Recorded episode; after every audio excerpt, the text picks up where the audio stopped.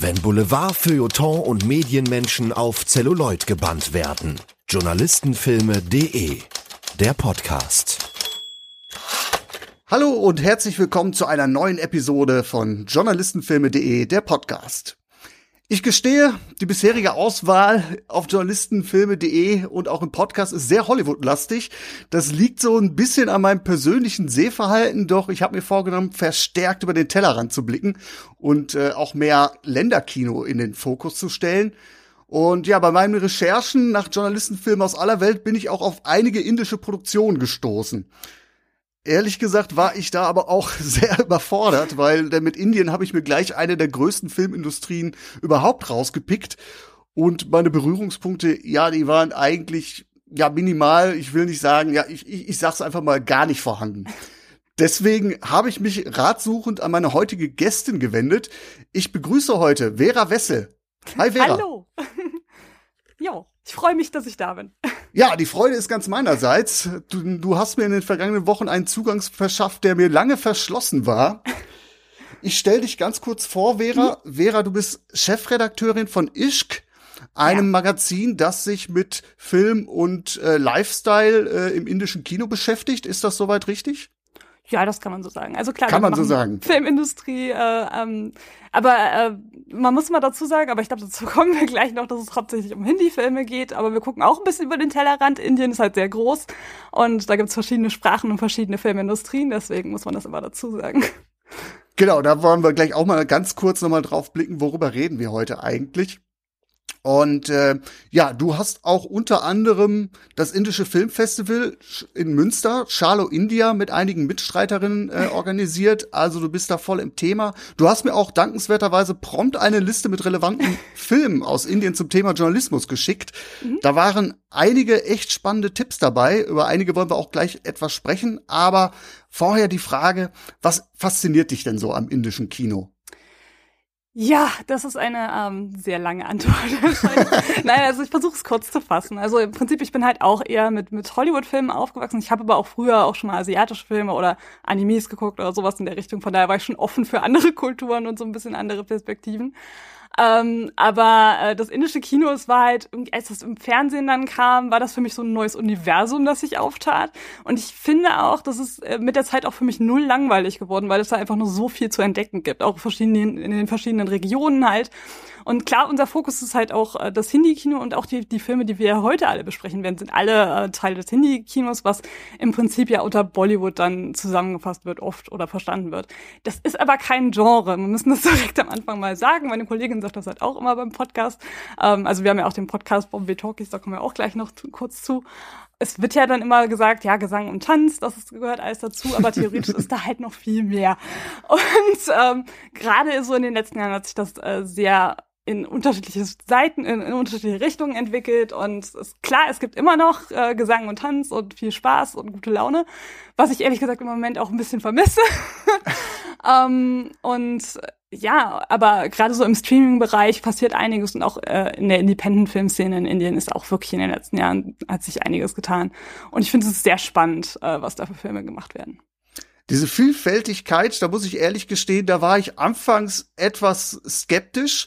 Ich sag mal so, meine, meine, meine Berührungspunkte, die liegen ein paar Jährchen zurück und das ist war wahrscheinlich so wie viele andere auch RTL 2 mhm. gewesen. Ja. Die haben ja so um 2000 rum, glaube ich, oder vielleicht auch ein bisschen eher sehr, sehr viele, ich sag mal jetzt Bollywood-Filme im Programm gehabt. und das war damals überhaupt nichts für mich. Also so dieser quietschbunte Look und der Gesang und die romantischen Themen. Ähm, da haben sich doch einige Vorurteile bei mir einge eingebrannt. Bei sehr vielen. also das, das, das äh, glaube ich. Bei fast allen so eigentlich. Was, was halt sehr, sehr schade ist, weil jetzt in der Vorbereitung auf diese Episode habe ich halt auch gemerkt und auch wirklich auch gesehen, das indische Kino bietet so viel mehr. Das mhm. werden wir gleich sehen, denn die Beiträge, die wir gleich alle mal anreißen, die könnten unterschiedlicher nicht sein. Und das ist halt äh, echt, echt eine, eine Sache, die ich hier mit auch aus generell aus der ganzen Vorbereitung zu diesem Thema hier mitnehme. Das ist äh, im Prinzip auch das, was wir uns immer wünschen. Aber gleichzeitig ist es auch relativ leicht, Leute positiv zu überraschen, wenn die, wenn die mit solchen Vorurteilen an die Filme herangehen. Weil im Prinzip die Sachen, die im Film, im Fernsehen gelaufen sind, das waren in der Regel vier Filme, die immer wiederholt wurden. Und die kommen halt aus einer ganz anderen Zeit mittlerweile. Wir haben jetzt wirklich äh, 15 Jahre später oder so Und ähm, da hat sich echt äh, viel geändert. Und klar gibt es auch noch knallbunte Sachen. Ich finde aber gerade so dieses Bonbon-bunte oder keine Ahnung und, und sehr, sehr exotische, sehr ähm, ja traditionelle auch teilweise, das ist ähm, ja nicht mehr so präsent, finde ich auch in den heutigen Filmen. Okay. Ja das hat tatsächlich auch einen Appeal auf mich gehabt. Wir haben tatsächlich auch einen Beitrag im Programm heute, der da in die Richtung geht. Mhm. Also es ist natürlich auch dieses, dieses Exotische, das mhm. macht schon einen Reiz aus, das ist es ja, schon. Ja, absolut, absolut. Ja, und ich finde auch, äh, die sind auch visuell total beeindruckend. Auch ich finde, äh, es gibt äh, zum Beispiel einen Regisseur, Sanjay Leela Bansali, der macht wirklich sehr schöne Filme. Und du merkst einfach, dass jedes, äh, also dass das wirklich das Set ist alles super komponiert und es sind einfach tolle Bilder. Also das funktioniert schon immer noch das Beispiel, was wir gleich im Programm haben, da gibt eine Szene, die hat mich weggeblasen vor der der der okay. Machart, die technische Sicht. Natürlich, ich bin immer noch kein Fan von den ganz großen, äh, äh also von von regelmäßigen Songs. Ich bin auch kein mhm. Musical-Freund. Das liegt jetzt gar nicht so an dem an dem indischen äh, äh, traditionellen. Äh, also ich finde Musik, äh, also wenn es nicht gerade Musikfilm ist, brauche ich es nicht. Aber wie es gemacht ist, das ist, also da muss man jetzt ehrlich sagen, grandios. Ja, es passt halt auch nicht bei jedem Film. Das haben wir, sagen wir halt auch immer. Ähm, es ist, äh, man gewöhnt sich da auch ein bisschen dran. Und ich, wir haben ja jetzt auch Filme ausgesucht. Ich sage immer, das ist so ein leichterer Einstieg. und äh, es gibt wirklich sehr viel in dem Bereich, wo jetzt nicht unbedingt in jedem Film Songs drin sind. Also, ähm, aber die Musik ist immer noch wichtig. Die ist ja im Hintergrund. Und äh, wir haben hier auch äh, echt gute Komponisten, die hier, die hier an den Filmen auch gearbeitet haben. Auch wenn es nur halt, wenn er nicht gesungen und getanzt wird da steckt ja dann auch nochmal eine ganz andere Branche, also die Musikbranche dazu, das gehört ja auch äh, wirklich dann, das greift wie Zahnräder ineinander dann, glaube ich, auch in Indien. Ja. Ne? Also dass die Musik halt auch dann äh, vermarktet wird und da sind auch riesen ja. Hits dahinter. Ne? Also Absolut. das ist ja nochmal eine eigene, eigene Industrie dahinter, die da äh, mit anhängt. Vielleicht genau. zu Beginn im Zuge, ich habe den Begriff sehr, sehr schnell vermieden, auch in der Ansprache an, an, an dich, Bollywood. Mhm. Äh, du hast es gerade anklingen lassen. Warum ist der ist der problematisch oder ist der eher ähm, nicht sachgemäß? Wie ist da so die Sachlage? Ähm, problematisch, ja. Also ich, ich, ich habe den immer versucht ver zu vermeiden, auch oft in, in Interviews früher. Mittlerweile ist man da nicht mehr ganz so sensibel, würde ich sagen, weil Bollywood ist halt schon auch eine Marke geworden und ich glaube, die haben in Indien auch gemerkt, dass, dass man dadurch halt auch gut Filme verkaufen kann.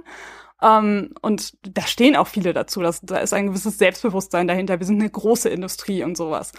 Aber äh, es kommt halt auch mit vielen Klischees. Und das ist genau das, was, ich, was wir jetzt ja auch schon gesagt haben. Man hat halt bestimmte Vorstellungen, ähm, für, wie ein Bollywood-Film auszusehen hat, gerade im Ausland auch.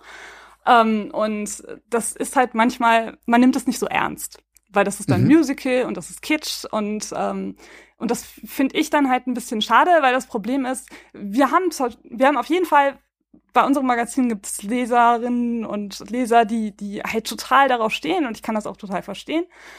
Aber das Problem ist halt, dass es sehr darauf begrenzt ist. Und ich, ich, wenn man ein monatliches Magazin rausbringt, dann hat man halt nicht jeden Monat einen Film, der diesem Klischee halt entspricht und diesen Erwartungen entspricht. Mhm. Und ähm, wir merken einfach auch, dass, dass äh, sich die Filmindustrie verändert und dass aber die Fangemeinde hier in Deutschland da nicht so wirklich mitzieht. Und viele finden halt wirklich diese moderneren, diese etwas realistischeren, die etwas lokaleren, regionaleren äh, Geschichten nicht so mega reizvoll wie äh, das, was vorher halt hier beliebt war. Und, okay. und ich, ich merke einfach, ich glaube einfach schon, dass es, dass es Leute geben würde, die sich für dieses, diese Form des indischen Kinos auch interessieren würden, wenn die der Sache mal eine Chance geben würden. Weil da gibt es viel zu entdecken und ich finde auch, äh, ja, also die sind sehr erfinderisch und es ist echt spannend. Es ist auch, es ist auch wirklich, äh, es ist auch politisch und kulturell sehr spannend, was da passiert. Und ich finde, man kann sich damit befassen und da echt lange drüber reden. Ja, das, das glaube ich. Also das ist wirklich ein großes Land. Es gibt, äh, es ist sehr divers. Es ist, äh, mhm. also es gibt unterschiedliche Regionen und werden wir auch gleich feststellen, die Themen, da sind ist eine Bandbreite drin, aber auch in der Machart dieser Filme. Ja, das ist, das ist auf jeden Fall mehr als das, was man damals unter äh, RTL 2 äh, vorgesetzt bekommen hat. Das so viel kann ich schon mal sagen und das mhm. ist echt, echt toll. Du warst damals sehr, sehr fix mit deinen Empfehlungen, als ich mich an dich gewendet habe. Viele die Auswahl, Journalistenfilme aus Indien oder indisches Kino, das das Thema Journalismus behandelt, da eine Auswahl zu treffen? ich, mir ist auch im Nachhinein aufgefallen, da gibt es noch einige mehr. Aber ich habe natürlich, äh, ich habe natürlich auch jetzt geguckt, äh, welche sind irgendwie leicht zugänglich, also welche sind zum Beispiel auf Netflix verfügbar oder so oder möglicherweise auch auf DVD oder bei irgendwelchen anderen Streaming-Anbietern. Und ähm, dann bin ich sehr schnell auf diese Liste gekommen. Äh, ich wollte es aber auch versuchen, ein bisschen, ja, ein bisschen Abwechslung drin zu haben und so. Und ähm, ja, und dass es halt auch wirklich relativ repräsentativ ist. Aber gleichzeitig finde ich halt schon auch, ähm, das indische Kino hat halt oft auch also es gibt oft so Themen, die man gerne in einem Film bearbeiten würde und so. Und äh, man hat dann sehr schnell dann auch diesen Journalismusbezug. Also ich merke auch, dass sehr viele, sehr viele ähm, Drehbuchautoren und Regisseure auch wirklich sehr lang irgendwie und sehr ausgiebig zu ihren Themen irgendwie recherchieren. Wie die das dann aufbereiten, kann sehr unterschiedlich sein. Das kann halt sehr kommerziell und sehr Mainstream sein. Das kann aber halt auch eher ein bisschen trockener, ein bisschen realistischer sein.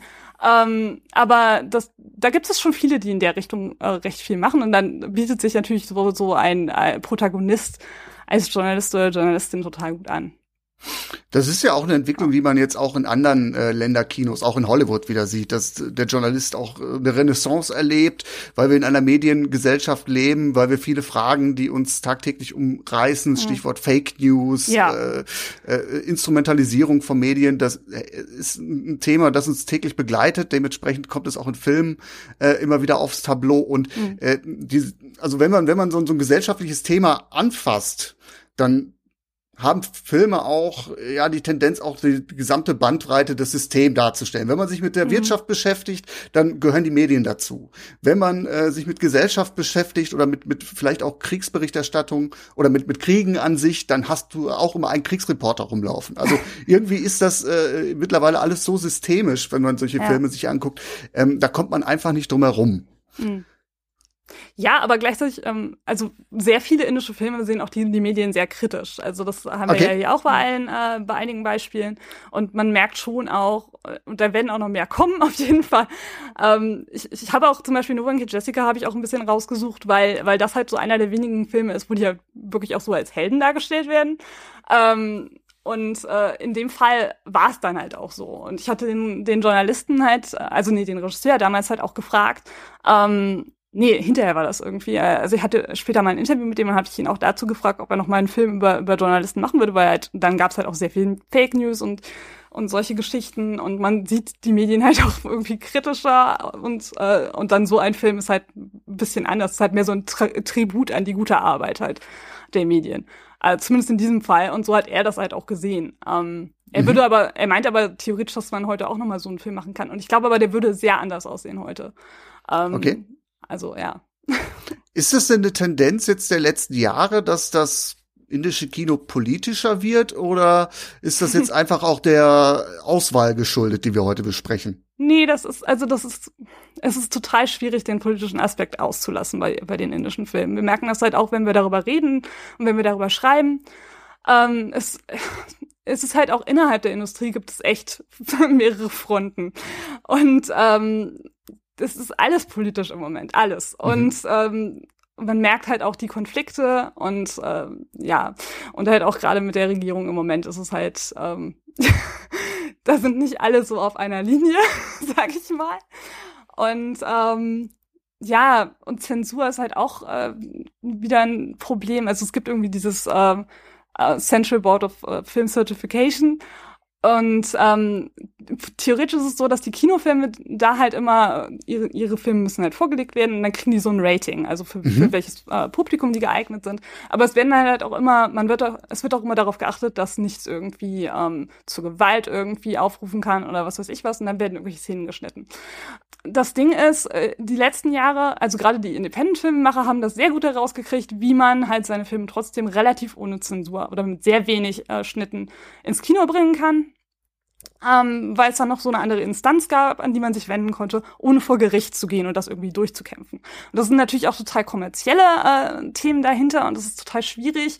Ähm, also die Produzenten müssen da, haben da ja schon ein, müssen ja schon ein Wagnis eingehen, wenn die gewisse Filme dann ähm, finanzieren.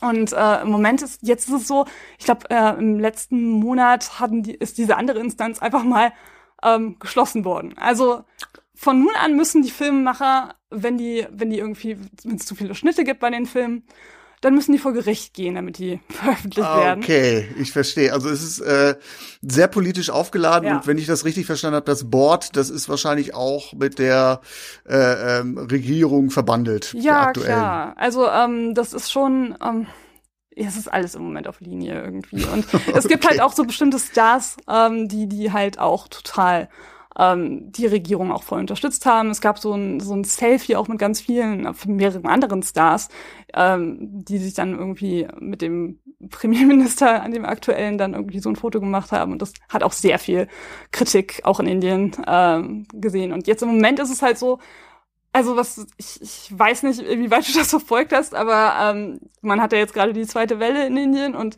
Mhm. über die letzten Monate wurde es halt von der, von der Politik halt so total runtergeredet und ich weiß auch nicht, inwieweit man den Zahlen da irgendwie trauen konnte, den ganzen äh, Corona-Infektionen. Das ist halt echt total hochgekocht jetzt. Und ja, die Leute kommen, können halt nicht atmen, die betteln halt um, um, um Platz im, im Krankenhaus oder und, und so Sauerstoff. Und ähm, es wurde halt immer klein geredet. Es wurde halt auch teilweise von Stars äh, unterstützt und so. Und äh, jetzt ist es aber, jetzt hat es Jetzt echt einen Punkt explodieren die erreicht. Zahlen. Ja, jetzt hat es halt echt Ja. einen Punkt erreicht, wo, wo man merkt, also ich glaube, einer, einer der Regisseure meinte auch, das ist wie, als würde man jetzt einen äh, Live-Horrorfilm erleben auf nationaler Ebene.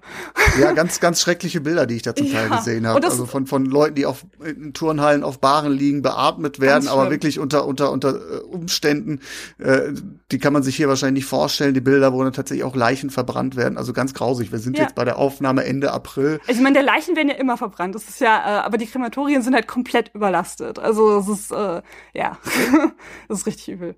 Ja, vielleicht einfach nur mal für den Hintergrund für die Leserinnen, äh, für die Hörerinnen und Hörer. Ähm, die aktuelle Regierung, das ist jetzt nicht Indien exklusiv, aber die ist schon sehr nationalistisch, ne, wenn Ja, ich das ja, so richtig ja, ja. hab. Äh, genau.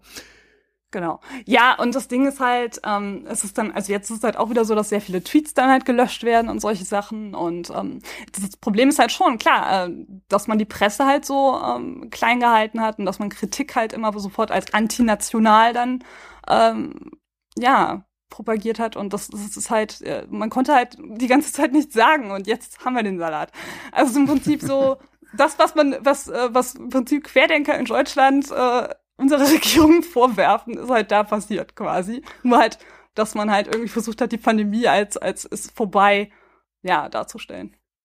Welche Rolle spielen denn dann die Medien allgemein, jetzt nicht in der Corona-Krise an sich, sondern aktuell in Indien? Ich will jetzt vorweg gar nicht so sehr ins Detail Mhm. gehen.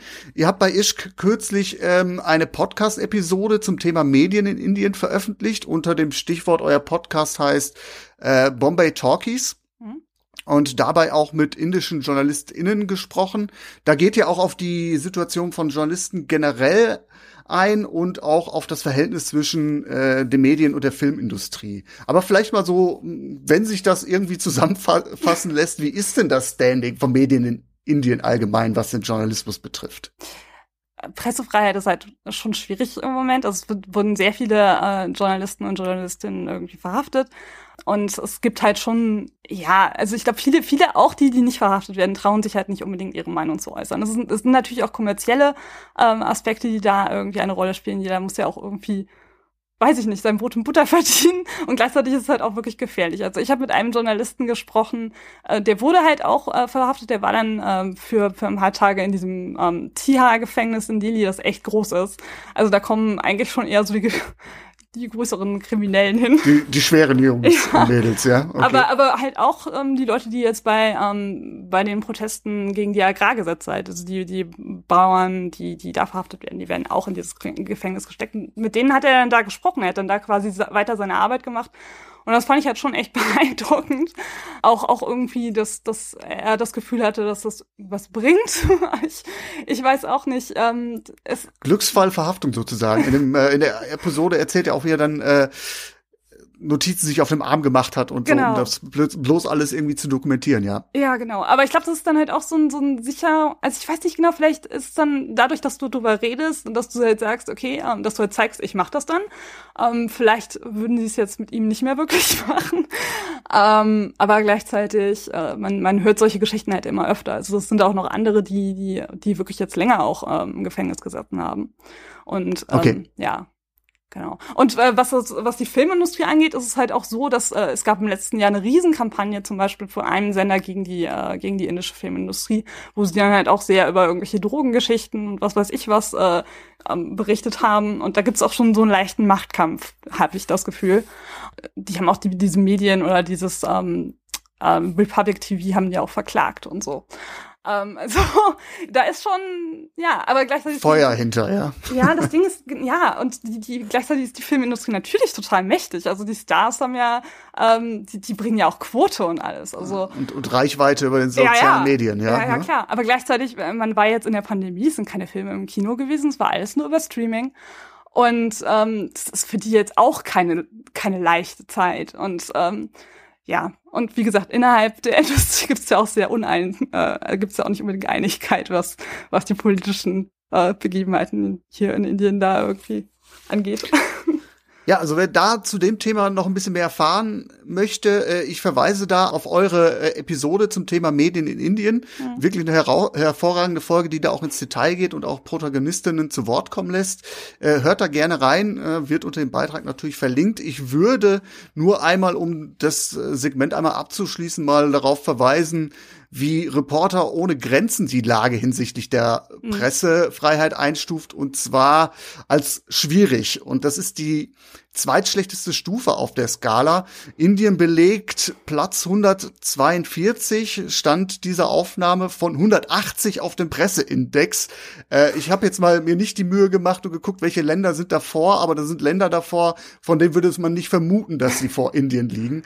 Und ähm, Reporter ohne Grenzen schreibt unter anderem Polizeigewalt gegen Medienschaffende, Übergriffe durch maoistische Guerillas und Repressalien durch kriminelle mhm. Gruppen oder korrupter Politikern prägen die Lage der Pressefreiheit in Indien. Äh, da ist auch äh, von einer hohen Anzahl ermordeter Medienschaffender die Rede.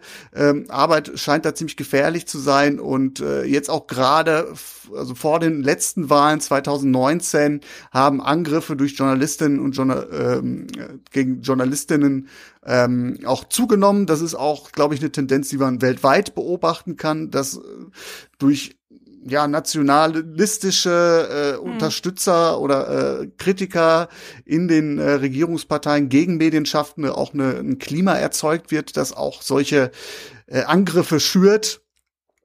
Also das heißt, es ist nicht Indien exklusiv, aber es ist natürlich ein, ein sehr, sehr großes Land, wie ich schon sagte, mit sehr, sehr vielen ähm, ja, Spannungsfeldern, die das, glaube ich, nochmal multiplizieren. Hm. Das ist so die Lage. auch, auch da verlinke ich dann nochmal bei den Kolleginnen, Kollegen von Reporter ohne Grenzen auch sehr, sehr spannende Quelle immer, wenn man sich so in, ins äh, journalistische Fach in verschiedenen internationalen Gefilden begeben möchte. Äh, gute Anlaufstelle. Ja, Vera, kommen wir vielleicht einfach mal zu den Filmen. Wir wollen Inspiration geben, was empfehlenswerte Journalistenfilme aus Indien betrifft. Ein kleiner Streifzug sozusagen ich hatte ja schon gesagt, es wird auf jeden Fall vielseitig und spannend, denn äh, die Filme, die ich von deiner Liste gesehen habe, Vera, die waren wirklich alle samt wahnsinnig äh, abwechslungsreich, vielfältig, von der Tonalität her, von der Machart her. Und ja, ich würde vorschlagen, wir schauen uns mal. Äh, insgesamt haben wir auf der Liste vier Filme und eine Serie. Vorweg, wir werden auch da nicht in die volle Tiefe gehen, denn es gibt durchaus Anknüpfungspunkte bei euch im Podcast, wo ich dann gerne darauf verweisen möchte. Aber es wird dann auch künftig zu diesen Filmen, die wir jetzt hier besprechen, auch nochmal Langfassungen, Langreviews äh, auf journalistenfilme.de geben. Mhm. Ansonsten laufen wir dann Gefahr, die Länge eines indischen Blockbusters zu reißen. Aber die sind ja nicht alle so lang. Auch da hast du mich überrascht. Bei einem Film, da habe ich gedacht, oh, äh, das war der letzte, den ich noch nachholen müsste. Wie kriege ich den unter? Der war auch im Internet mit dreieinhalb Stunden gelabelt. Und am Ende war ich äh, überrascht, nach, als er dann wirklich nach nicht mal zwei Stunden vorbei war. also das, da gab es auch irgendwie unterschiedliche Angaben. Hm. Fangen wir vielleicht mit ähm, den Film hast du gerade schon in die Runde geworfen, mhm. No One Killed Jessica an von 2011, weil ich glaube, das ist vielleicht der Mainstream tauglichste. Okay. Ich weiß es nicht. willst du, willst du nicht so unterschreiben? Weil ich hatte so einen Eindruck, dass es schon so, also von, von, vom Look and Feel, den okay. findet man aktuell auf Netflix. Ähm, der ist natürlich an moderne Sehgewohnheiten schon ziemlich angepasst, fand ich. Also diesen, diesen Netflix-Look, den hat er schon. Ja, genau. Also ich meine im Prinzip, und äh, da möchte ich jetzt auch noch mal sagen, der ist von 2011. Mhm. also es ist schon, schon äh, eine Entwicklung, die es halt schon wirklich, wirklich sehr viel länger gab und die wurde auch lange echt komplett ignoriert. Ähm, der war auch ziemlich erfolgreich damals und ähm, ja, also ich finde auch, der passt ganz gut bei Netflix hin. Ähm, er ist schon, er ist ja, er ist halt schon sehr mainstreamig in der Hinsicht, dass er, ähm, dass er, glaube ich, schon Sachen vereinfacht und mhm. ähm, klar, er hat halt große Stars, ähm, gerade also Rani Mukherjee ist halt äh, schon schon eine sehr bekannte Schauspielerin und äh, Via Ballern halt auch, die halt auch ähm, sehr ähm, starke Frauenrollen auch oft spielen, finde ich mittlerweile ich finde, die sind eher so im Kontrast äh, außerdem besetzt. Also äh, ich finde, also Rani Mukherjee kommt halt eher auch so aus den 90er Jahren äh, Kino, was ja dann schon eher auch romantische Filme hatte und sowas. Ähm, sie hat sich aber jetzt wirklich äh, in den letzten Jahren äh, in eine ganz andere Richtung entwickelt. Also sie spielt zum Beispiel auch eine Polizistin und solche Geschichten. Und ähm, sie dann irgendwie in so einer Rolle zu sehen, wo sie die ganze Zeit rumflucht, das war damals schon ein ziemlich großes Ding. also sie spielt hier in diesem Film die Journalistin äh, Miwa Gaiti, ja. spricht es richtig aus? Genau. Oh, ich weiß gar nicht genau, wie sie, wie sie, ähm, aber Mira, ja. genau, Mira äh, schimpft wirklich wie ein Rohrspatz. ja. Gibt's ein, zwei grandiose Szenen tatsächlich. Genau. Wo sie dann auch sagt, äh, nach dem Motto, äh, die Leute äh, bezeichnen sie mal als Bitch und sie sagt, ja, okay, wenn es meine, meine Rolle als Journalistin verlangt, dass ich eine Bitch bin, dann ist es so, da bin ich eine Bitch. Also da richtig, richtig tough. Vielleicht ein bisschen auch zu tough, äh, gerade mit Blick auf, auf äh, Klischees von mhm. äh, Journalistenfiguren, aber macht es da tatsächlich gut. Ja, aber gerade der Kontrast ist dann halt so, so cool, weil ich habe sie halt auch schon irgendwie mit, mit einem äh, wehenden Sari durchs Feld laufen sehen. Also ähm, das ist schon, äh, das war damals schon ziemlich cool, der Auftritt. Also ja. Ich fasse mal ganz kurz zusammen, worum es geht. Mhm. Und zwar befinden wir uns in Indien an der Schwelle des äh, neuen Millenniums 1999. Da ist der Krieg mit Pakistan um die Kaschmir-Region, das vorherrschende Thema in, äh, in dem Milliardenstaat. Mhm. Es gibt aber auch äh, innerpolitisch sehr, sehr viele äh, Probleme. Die schwelende Ungerechtigkeit im In Inneren äh, findet eigentlich sehr wenig Beachtung. Äh, und der Film suggeriert uns, dass Menschen und Medien sich aber scheinbar mit Korruption und Machtmissbrauch abgefunden haben.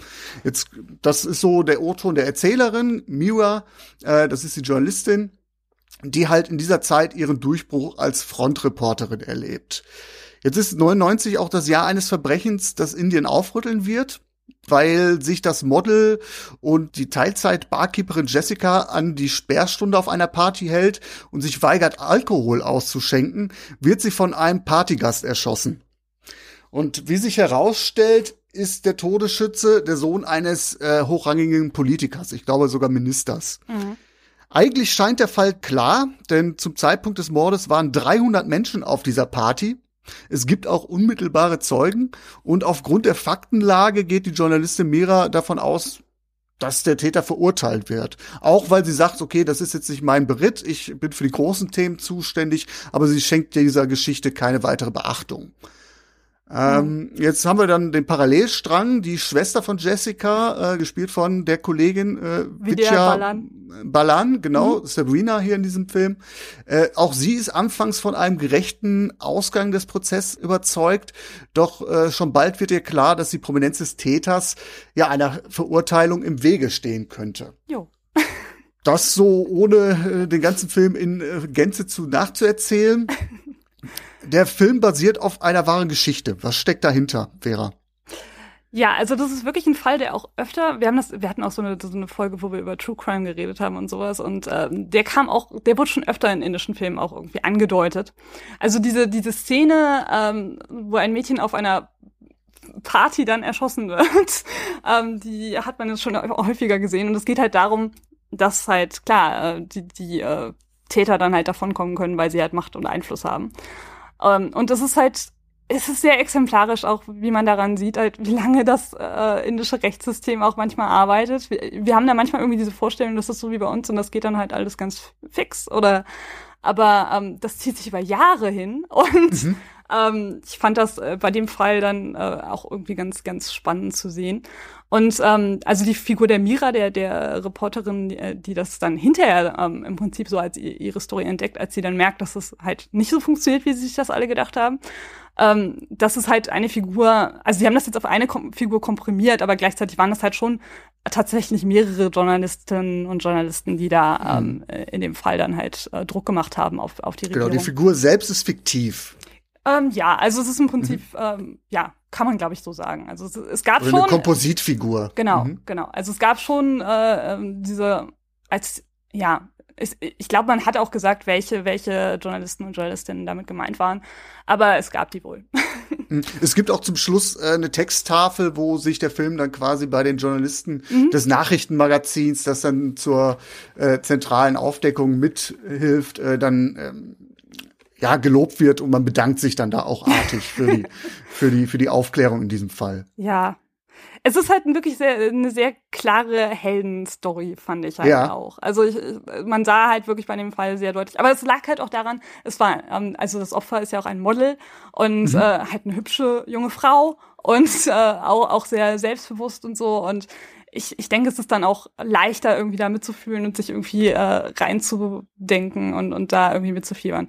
Das äh, macht es halt ein bisschen. Aber es ist ganz spannend, weil im Prinzip, ähm, das war ein Jahr bevor dieser krasse Vergewaltigungsfall in Delhi halt ähm, weltweit Schlagzeilen gemacht hat. Also ein Jahr davor mhm. ist dieser Film rausgekommen.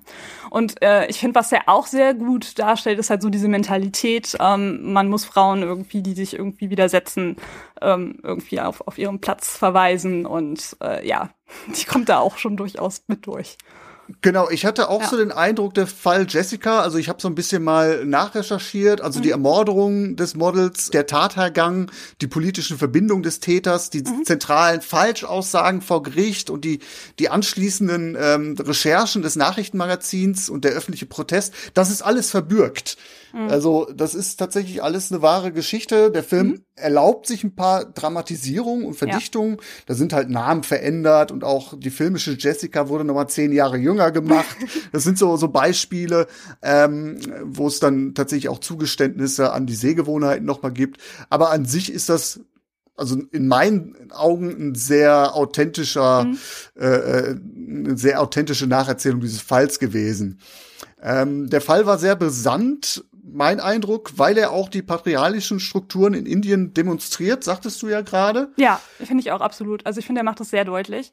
Und ähm, ich fand halt wirklich, er macht es, er hat es thematisiert, bevor das in Indien halt auch so mega thematisiert wurde, nach dieser, nach dieser Geschichte, die ja ähm, dann auch wirklich hier angekommen ist.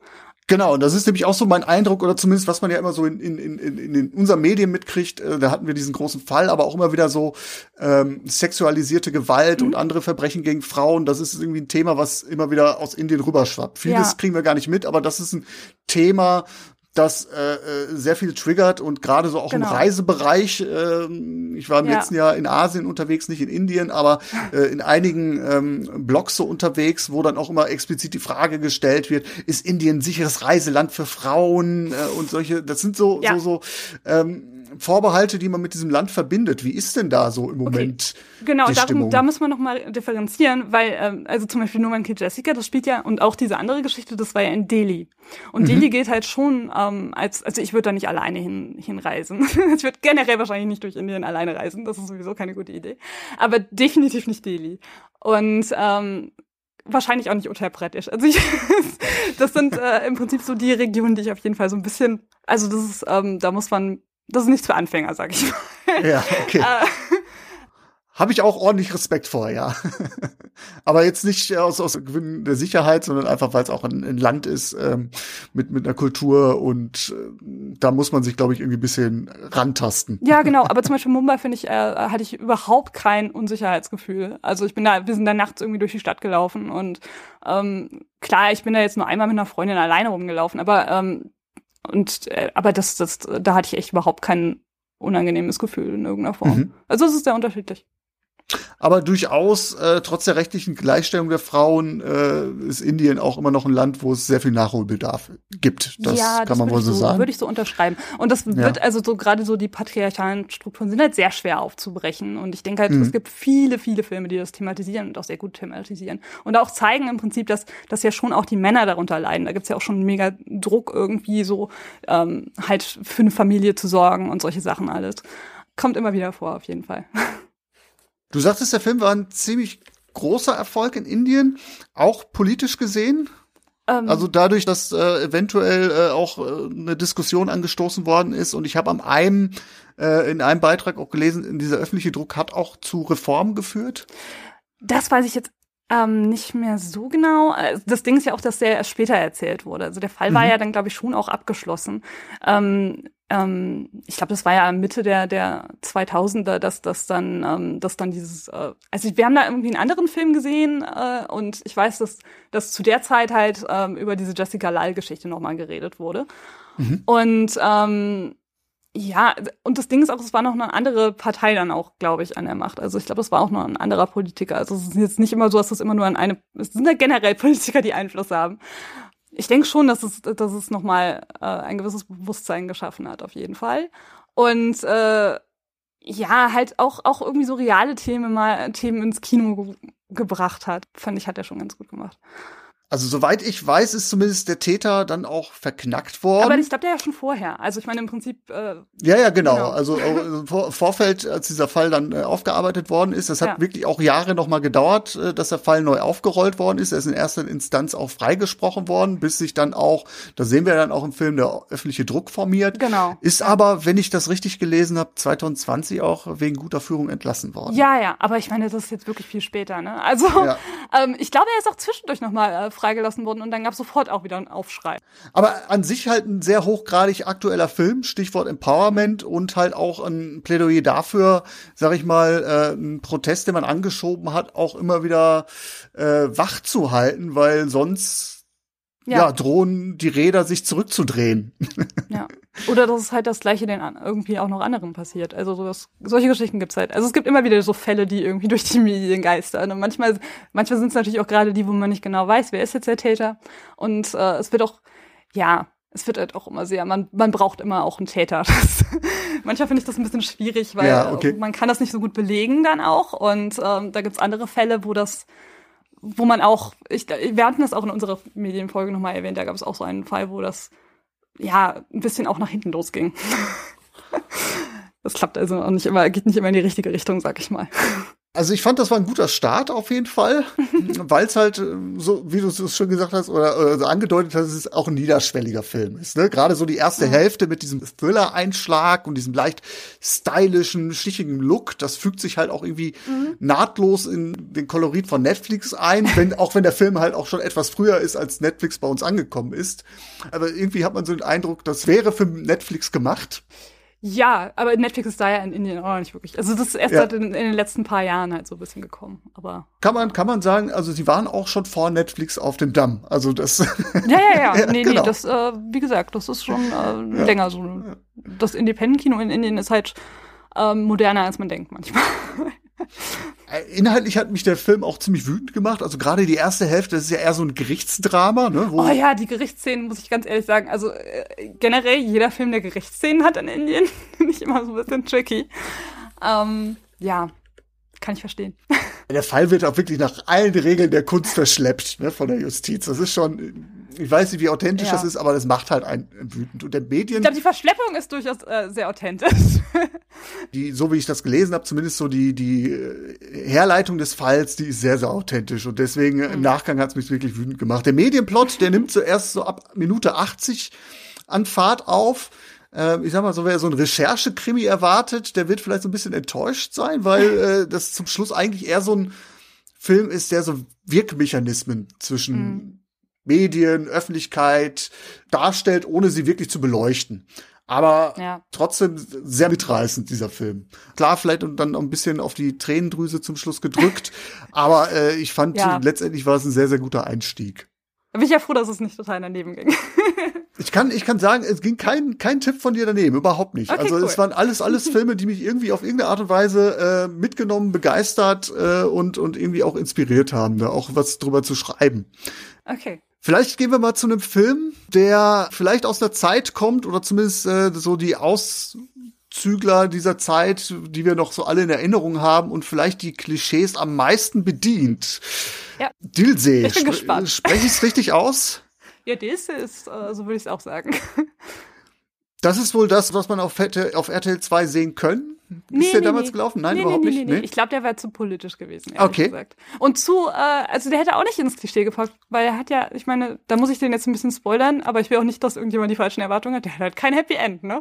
Absolut nicht. Und ich glaube, das ist, äh, dafür ist der Film auch recht bekannt, oder beziehungsweise für zweierlei. Also zum einmal gibt es ja. zu Beginn eine sehr kraftvolle Tanzszene. Das ist das, was ich eingangs meinte, so auf einem Dach ja. von so einer schnuckligen Eisenbahn zu so einem, zu so einem Pop-Hit und du hast eine atemberaubende Gebirgslandschaft, wo sich der Zug so durchschlängelt und die Choreografie und das ist top.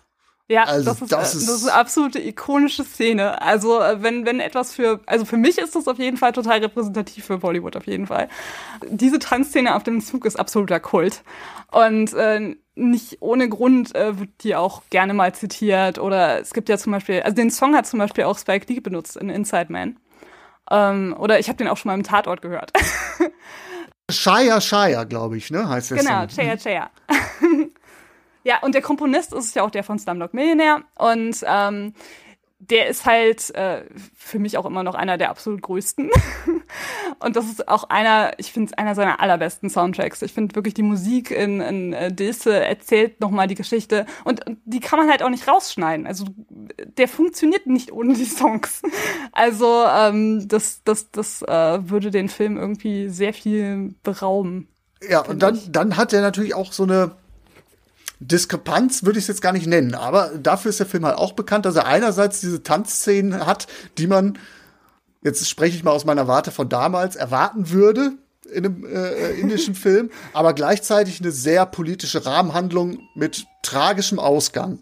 Ja, ich verstehe gar nicht, warum, ähm, also das ist auch so ein bisschen so eine westliche Vorstellung, dass ein Musical nicht äh, politisch sein kann. Ich meine, schau, schau dir Hamilton an. Ja. Also ähm, ich finde schon, äh, und, und gerade in, in indischen Filmen kann auch diese Rahmenhandlung auch schon mal sehr krass sein.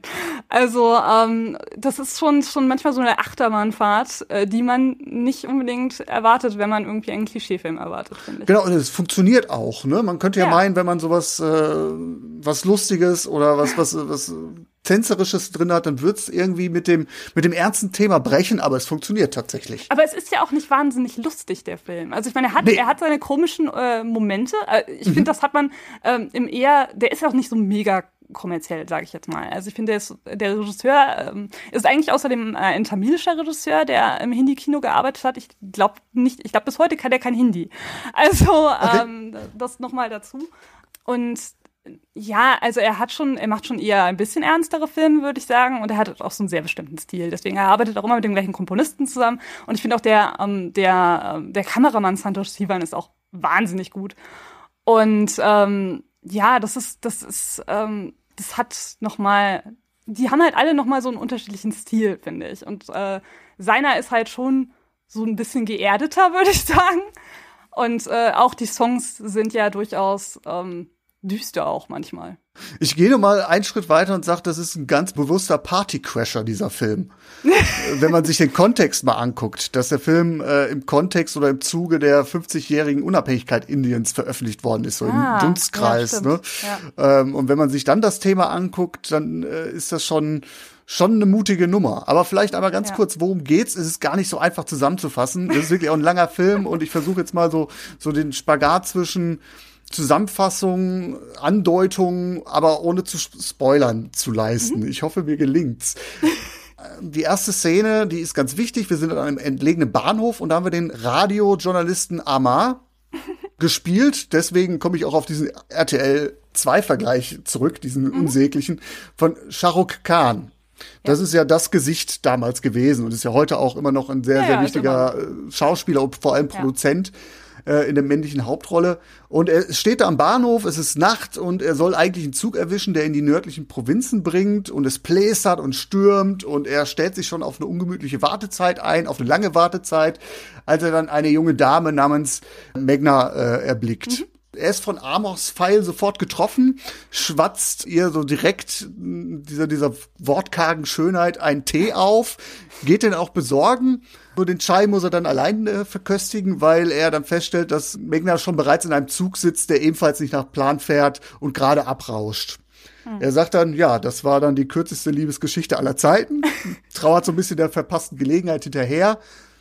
Sie werden sich aber nochmal wieder treffen. Und zwar am Zielort, wo Ma äh, Ama dann unterwegs ist. Der Film verschleiert so ein bisschen die Destination, wo wir sind. Wir dürfen aber annehmen, dass wir uns mhm. irgendwo in den sogenannten sieben Schwesterstaaten befinden, in Nordostindien, die mhm. so äh, äh, östlich von, von Bangladesch gelegen sind und nur durch so einen schmalen Korridor mit dem restlichen Indien verbunden sind.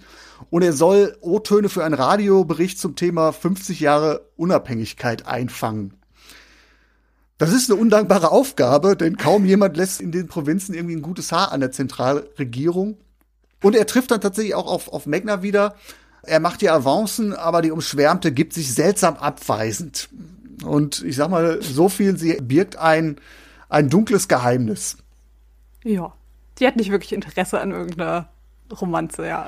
Ja, das ist, das ist nochmal so ein Subthema. Äh, ich weiß nicht, ob wir das aufmachen wollen. So die Art und Weise, wie Ama sich ihr nähert, ähm, das fand ich sehr, sehr befremdlich, so etwas. Ja. Äh, das würde man heute vielleicht unter äh, übergriffig oder stalkerhaft genau. äh, bezeichnen. Er fasst ihr andauernd ins Gesicht und also das, das fand ich sehr, sehr befremdlich. Mhm. Es soll aber ein Romant oder es ist ein, es ist ein romantischer Film. Ne? Man muss dann irgendwo ein bisschen akzeptieren, dass er irgendwie sieht in ihr, dass sie äh, Probleme hat und äh, das ja, keine Ahnung. Er weiß irgendwie, dass sie füreinander bestimmt sind. Aber ich finde auch, äh, wenn das jetzt nicht Shahrukh Khan gewesen wäre in der Hauptrolle, dann glaube ich, hätten die, glaube ich, viele Probleme gehabt. Aber er, ist es ihm, ihm ist außerdem auch wirklich bewusst, dass er in den 90ern viele solcher Rollen gespielt hat, okay. wo das ein bisschen grenzwertig war. Er weiß das wohl. Und äh, ich glaube, er versucht es nicht mehr zu machen. Okay, also äh, da, da gibt es auch grundsätzlich die Tendenz, dass das äh, nicht ja, mehr ganz so übergriffig ist. Also, also für mich ist das auch total unangenehm und äh, ich, ich weiß nicht, äh, ob manche Fans das irgendwie wegblenden können, aber ich glaube, wenn die den Schauspieler toll finden, dann, dann finden die das irgendwie nicht so schlimm. Und das ist halt auch so ein bisschen dieses Spiel damit irgendwie, also dieses, ähm, man muss sich so ein bisschen zieren, das ist halt auch so mal diese typische indische Heldin gewesen. Und ähm, ja, ist es schwierig heute. ich glaube, das hat sich auch ein bisschen verändert im indischen Kino und ich glaube, ähm, die Frauenrollen haben sich halt auch geändert und ich glaube, das ist halt auch ein bisschen schwierig für manche. Okay, es ist, es ist ein Kind seiner Zeit, so kann man es, glaube ich, glaube ich, sagen. Wobei ja. äh, thematisch, also er ist schon sehr bemerkenswert politisch, oder? Ja, und ich finde halt auch, also ähm, die Art und Weise, wie ihr Trauma dann auch dargestellt wird, fand ich äh, für, für so für so einen kommerziellen Film halt also grenzwertig kommerziellen Filmen halt schon äh, allerhand. Ja. Also, dass man das so in ein Zentrum steckt und dass man überhaupt so eine Heldin hatte, fand ich, fand ich, ähm, also schon sehr bemerkenswert an diesem Film. Okay, ohne, ohne zu viel zu verraten, aber ich denke, das müssen wir einmal ganz kurz benennen, worum es hier geht. Und der Film setzt sich auch mit dem Thema Terrorismus auseinander. Mhm. Ja, ich denke auch, wir müssen das sagen. Und ich finde auch sehr, sehr ausgeglichen. Klar, er verurteilt mhm. Gewalt, dieser Film, aber er versucht Klar. auch die Beweggründe der Terroristen auszuleuchten. Und das fand ja, ich schon also, bemerkenswert.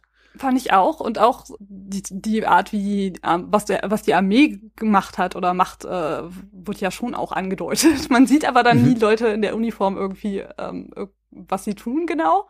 Aber ähm, ja, ich finde, ich finde auch, also das ist schon, das fand ich schon sehr kritisch. an der Regierung, an der Zentralregierung auf jeden Fall. Und äh, das Thema Terrorismus ist halt auch sehr so allgemein an, angefasst. Mhm. Also es wird ja nicht so wirklich verortet. Ähm, ja. Es, es gibt ja, also die benutzen ja auch irgendwie diese Cyankali-Kapseln, die ja, glaube ich, eher so auf Sri Lanka ähm, benutzt werden von, von Rebellen und Terroristen. Und dann ist man halt so in dieser nördlichen Kaschmir-Region oder ähm, Maoisten kommen dann auch. Also das, das wird alles so ja, es ist, man könnte das wahrscheinlich auch kritisieren oder wenn man das irgendwie realistisch dargestellt haben will, aber der macht halt eher so ein allgemeines Fass auf. Hat seine Vor- und Nachteile. Dadurch, ja, ja. dass es nicht benannt ist, ähm, ja. kann man natürlich dann so die ganzen Terroristen über einen Kamm scheren. Äh, vielleicht auch die Konflikte, man weiß nicht genau, genau, wo ist es da, aber äh, in dem Fall fand ich es doch irgendwie auch eine ne, ne Stärke, weil ich glaube, das Zentrale, was hier rauskommen soll aus dem Film, korrigiere mhm. mich, wenn, wenn ich das falsch sehe, aber das ist tatsächlich auch die Diskrepanz zwischen der der Regierung in Zentralindien und den Randregionen, dass sich ja. Indien eigentlich nicht darum kümmert, was an, den, an der Peripherie passiert. Ja, das ist einfach, es ist halt wirklich ein sehr komplexes Thema. Also das, das könnte man halt nicht so, so wirklich. Aber man, man, äh, man blendet halt das Leid dieser Leute nicht aus. Und, ähm, und zeigt das halt auch. Das finde ich halt schon sehr wichtig. Ähm, gleichzeitig finde ich aber auch ganz spannend, äh, dass äh, der Journalist, der Protagonist ja ähm, für All India Radio arbeitet, was ja ein Regierungsrundfunksender äh, äh, ist. Ah, okay. Also äh, ist jetzt nicht ein unabhängiger Journalist. Das ist also, ein richtiger Radiosender, den es gibt? Ja, All India Radio ist, ist so der quasi das öffentlich-rechtliche. Ah, okay. Ich glaube, an einer Stelle wird, ihn, wird er auch sogar gefragt irgendwie, und du arbeitest für All India Radio? Weil er wirklich, er sucht ja auch den Dialog mit den, äh, mit den Terroristen am Anfang. Also es gibt ja auch eine sehr skurrile Szene dann, wo der Terrorist ihm dann halt auch sagt, ähm, ja, du könntest auch bei uns mitmachen, du hast irgendwie Mumm. ich glaube, äh, wirklich auch Eier oder so, sagt er, glaube ja, ich. Äh, genau. Du könntest bei uns mitmachen, stimmt. Äh, das erklärt so ein bisschen vielleicht das, was ich da äh, so an der Journalistenfigur so ein bisschen kritisch finde, weil ich finde, klar, er geht da nachher hin und macht diese Interviews, aber er ist an sich kein guter Journalist. Also er deckt nichts auf, er lässt so alles über sich ergehen und dass er noch nicht mal richtig nachhakt, als ihm alles merkwürdig vorkommt, ist schon bezeichnend. Also wer hier so einen Journalistenkrimi erwartet, auch hier äh, vielleicht so ein bisschen enttäuscht. Aber jetzt, wo du das sagst mit All India Radio, äh, also Amar könnte halt, also diese, diese Unfähigkeit oder dieser Unwille, da was aufzudecken, könnte auch für den Unwillen der indischen Presse stehen, sich ernsthaft mit diesen kritischen Themen auseinanderzusetzen. Ja, also von daher nicht, machst du da gerade eine neue Ebene auf. Ja, aber gleichzeitig ist er halt auch sehr fokussiert auf diese Frau.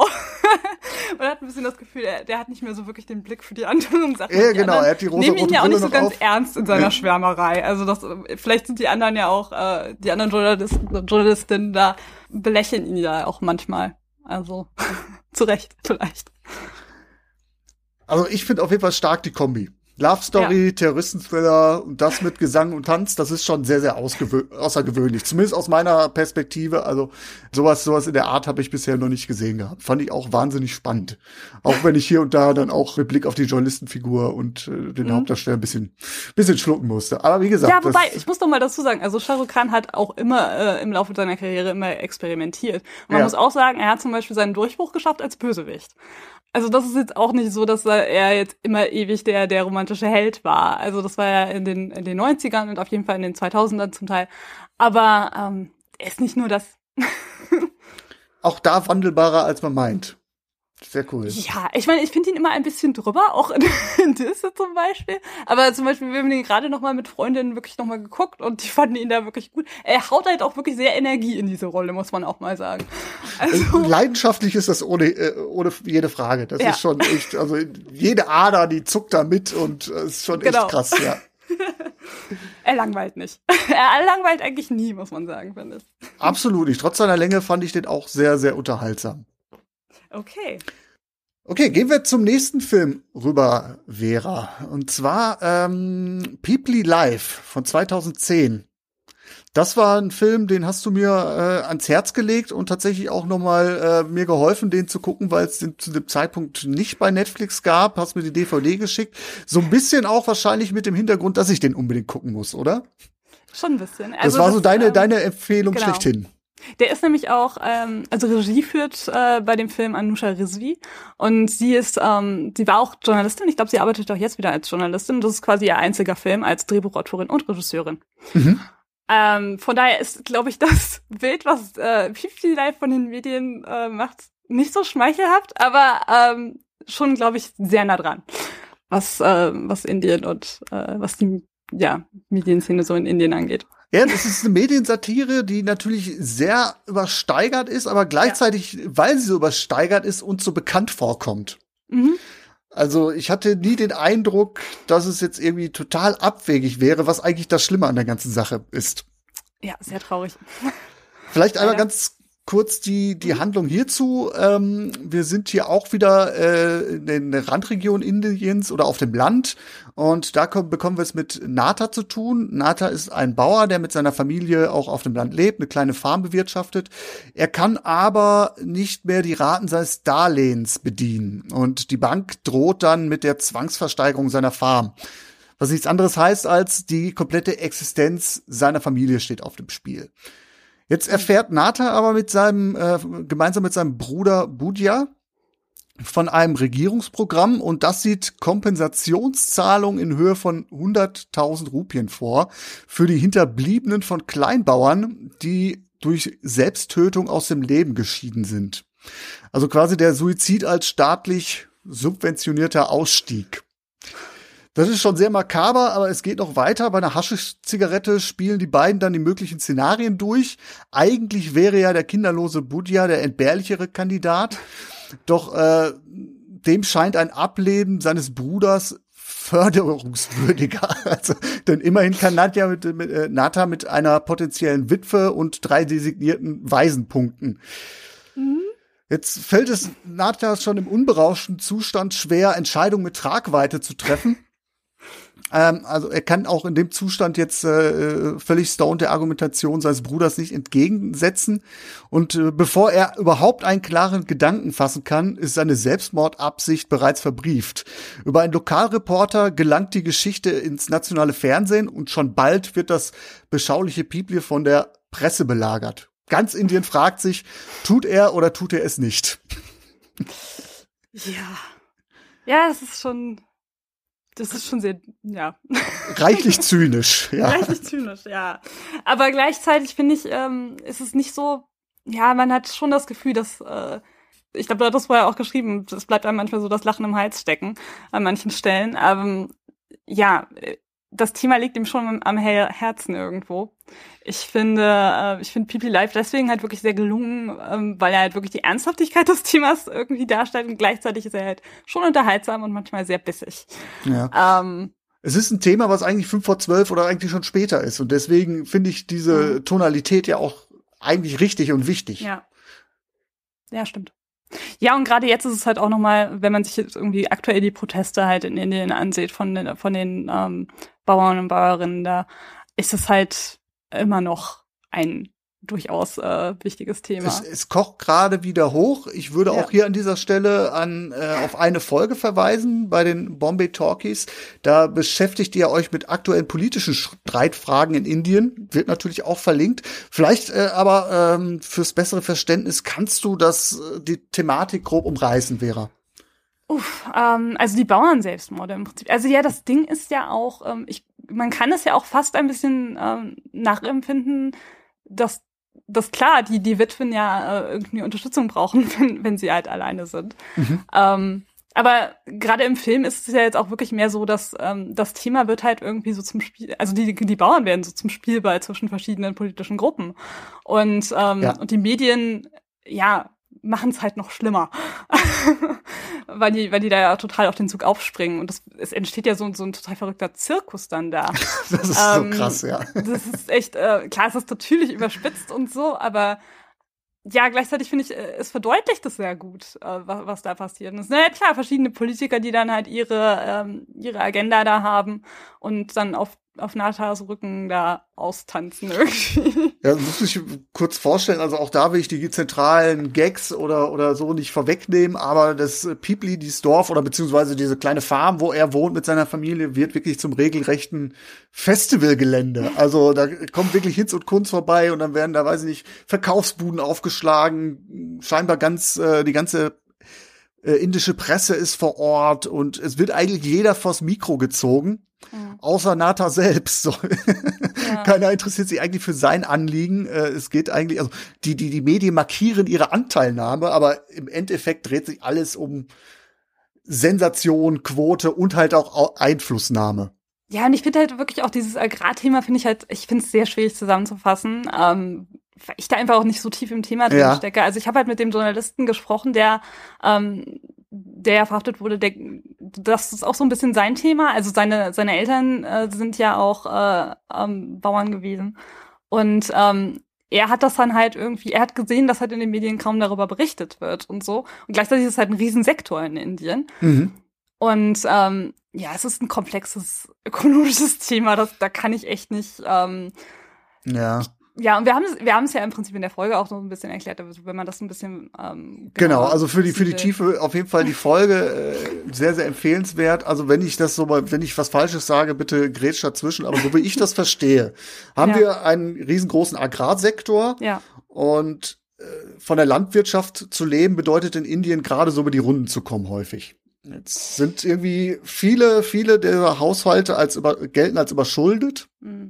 ja, stimmt, sehr viel Ströden. Ja, und auch, äh, es kommt noch dazu, dass äh, die halt auch oft Dürren haben und so. Und ich meine, dann kommen halt so, noch so Sachen wie Klimawandel dazu. ne? Genau, genau. Also die Lage Ähm, wird nicht besser und man kann sagen, es ist ein Teufelskreis, Schulden, ähm, steigende Kosten, sinkende Preise, Erlöse für Ja. die Bauern, Kredite, Klimawandel.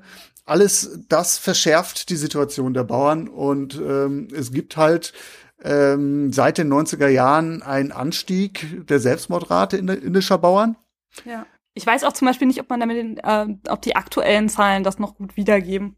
Also das ist halt auch so ein Ding, der, den Statistiken traue ich nicht so ganz, ehrlich gesagt. Ähm, angeblich sollen die ja runtergehen. Dunkelziffer gibt es sicherlich und Ja. ich habe so, was ich zuletzt gelesen habe, ist, dass die Zahlen gar nicht mehr aktualisiert oder öffentlich kommuniziert werden. Habe ich auch das Gefühl. Und das ist äh, nicht aus Pietätsgründen, äh, sondern eher um das Thema ja etwas äh, klein zu halten, ist so meine Mhm. meine Vermutung. Jetzt auch meine Befürchtung auf jeden Fall. Der Aufhänger des Films ist sehr real und daher auch äh, angemessen. Natürlich muss man jetzt sagen, hier diese, diese, dieser Anreiz, diese staatliche Subvention, das ist, äh, das ist natürlich äh, eine fiktive Geschichte. Ja. Also, aber es ist ja schon so, dass die halt Unterstützung kriegen und äh, das hat natürlich dazu geführt, dass, äh, dass Bauern sich halt dass diese Überlegungen hatten. Genau, das ist Also, natürlich sehr, sehr ja. zynisch, dass die Leute erst Unterstützung bekommen, wenn sie mit dem Rücken zur Wand stehen, weil der Ernährer dann nicht mehr unter den Lebenden weilt. Es gibt auch ein schönes Zitat, wo äh, die Frage gestellt wird, ist dieses Programm eigentlich valide? Und da sagt eine Person, ja, man schafft es doch gar nicht, sich mit dem Lebenden äh, äh, auseinanderzusetzen. Warum sollte man sich jetzt von der Regierungsseite mit den Toten äh, befassen? Mhm. Das ist schon sehr, sehr äh, bitter, was da stattfindet. Gleichzeitig aber auch halt, äh, ich fühlte mich so an, an Mediensatire wie Mad City Mhm. erinnert, wo wirklich auch ein ganzer Medienzirkus stattfindet, wo wirklich dir das Lachen im Halse stecken bleibt. Hier natürlich echt ein ungleich größeres Rad, was hier geschwungen wird, weil es tatsächlich nicht nur um Medien geht, sondern um Politik, um, um, um äh, auch hier wieder der, die, die Diskrepanz zwischen lokaler Politik und Zentralregierung. Macht es nicht immer ganz leicht für Außenstehende, den Film nachzuvollziehen, finde ich. Mhm. Ja. es geht echt um viel. Ja. Aber ich, es ist ja auch ganz spannend. Also ich finde, ähm, also der Film wurde ja auch zum Beispiel von einem großen Bollywood-Star produziert. Äh, ich glaube, der hatte sogar überlegt, ob er die Rolle von diesem Nata übernehmen wird. Das wäre echt ganz schrecklich geworden. Ich bin so froh, dass er das nicht gemacht hat. Ähm, weil ich finde auch ganz gut, er ist halt irgendwie so so eine Projek Projektionsfläche irgendwie. Man weiß nie so genau, was denkt der. der ist einfach nur so irgendwie da drin gelandet und äh, weiß nicht, was er tun soll, glaube ich. Und komplett überfordert. Ja, überfordert, so ein Slacker-Typ. Ich musste so ein bisschen an äh, The Big Lebowski denken, den Dude, der wirklich auch so von, von einer Situation in die nächste schlittert. Ja, aber gleichzeitig ist halt auch, glaube ich, so ein Schauspieler, den haben wir nie mehr gesehen. Der hat halt, der passt halt nur in diese eine Rolle irgendwie. Ja, aber der Film kam dann, glaube ich, auch international ganz gut an. Der lief ja auch beim Sundance Film Festival zum Beispiel. Und ja, deswegen finde ich auch, der ist ganz vorzeigbar. Auf jeden Fall, das sicherlich, also nur weil es jetzt irgendwie äh, ein bisschen Aufmerksamkeit erfordert, würde ich da gar nicht von abraten wollen. Im Gegenteil, ich finde das gerade so spannend, weil der Film ja Indien so in gewisser Weise so unter einem Brennglas liegt. Ne? Also es geht ja auch dann um, um Landflucht und die Folgen von Urbanisierung.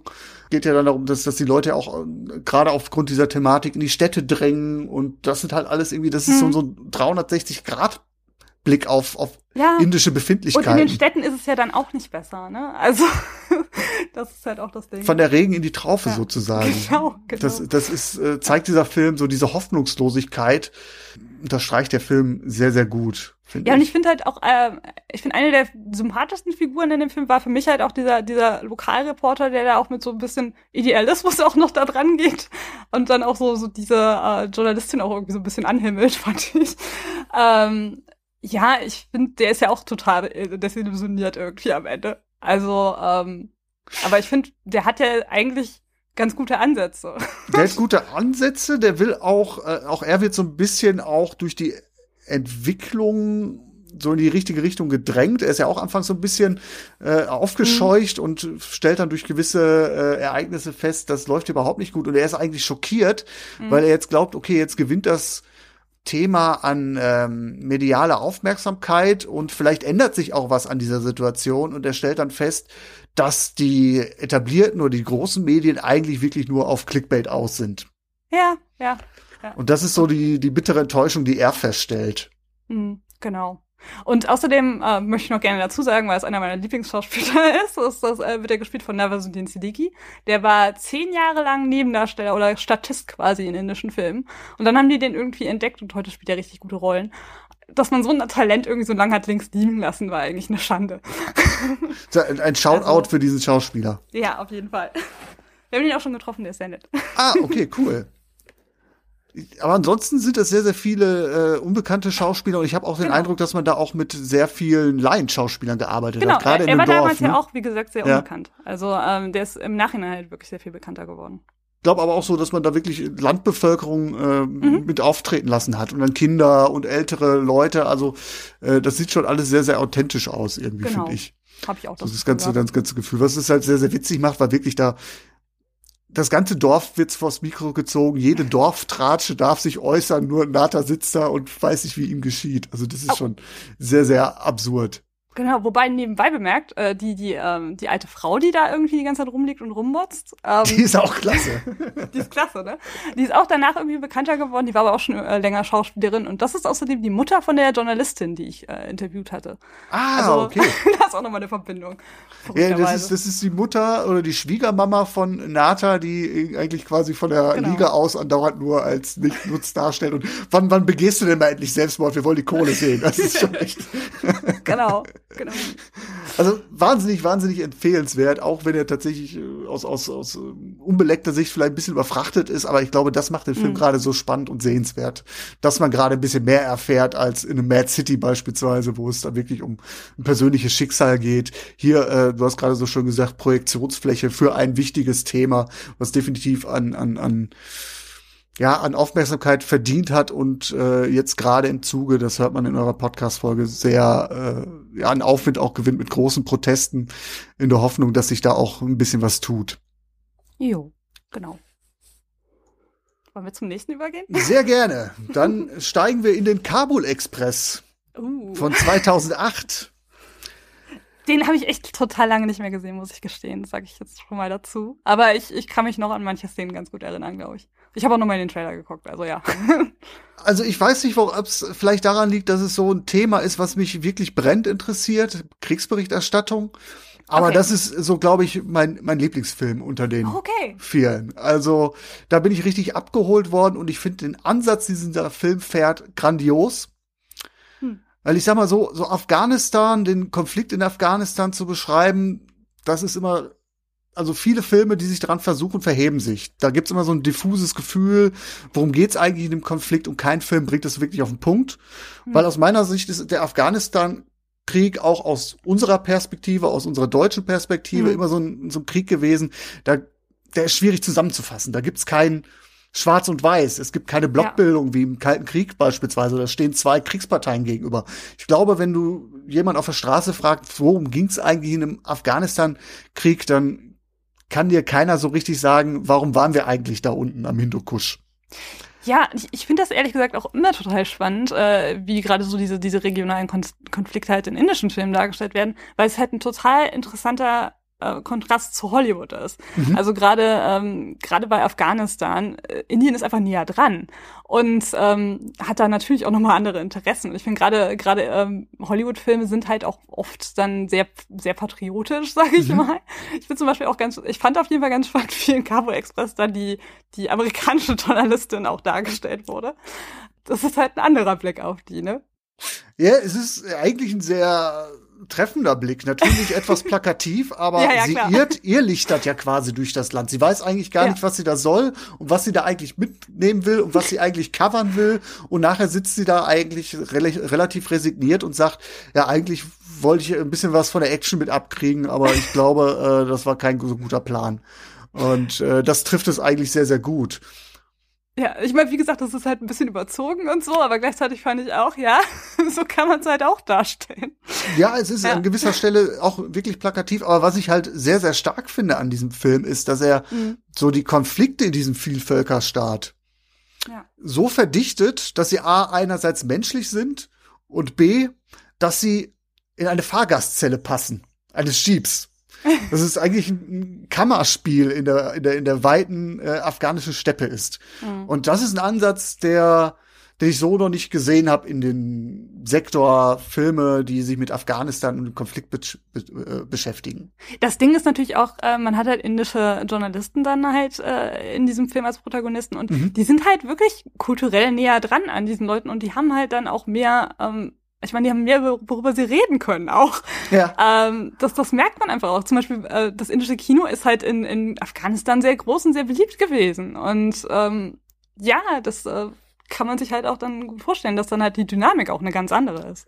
Genau, die also, Rolle der Journalisten, so verstehe ich es zumindest, ist natürlich einmal die der Journalisten, der Objektivierer, aber gerade weil sie halt objektiv sind und vielleicht auch die Gegebenheiten besser kennen als amerikanische Journalisten oder wie auch immer, haben sie so die Fähigkeit zu moderieren. Und mhm. das ist ja so die zentrale äh, Situation, in der sich die Journalisten befinden.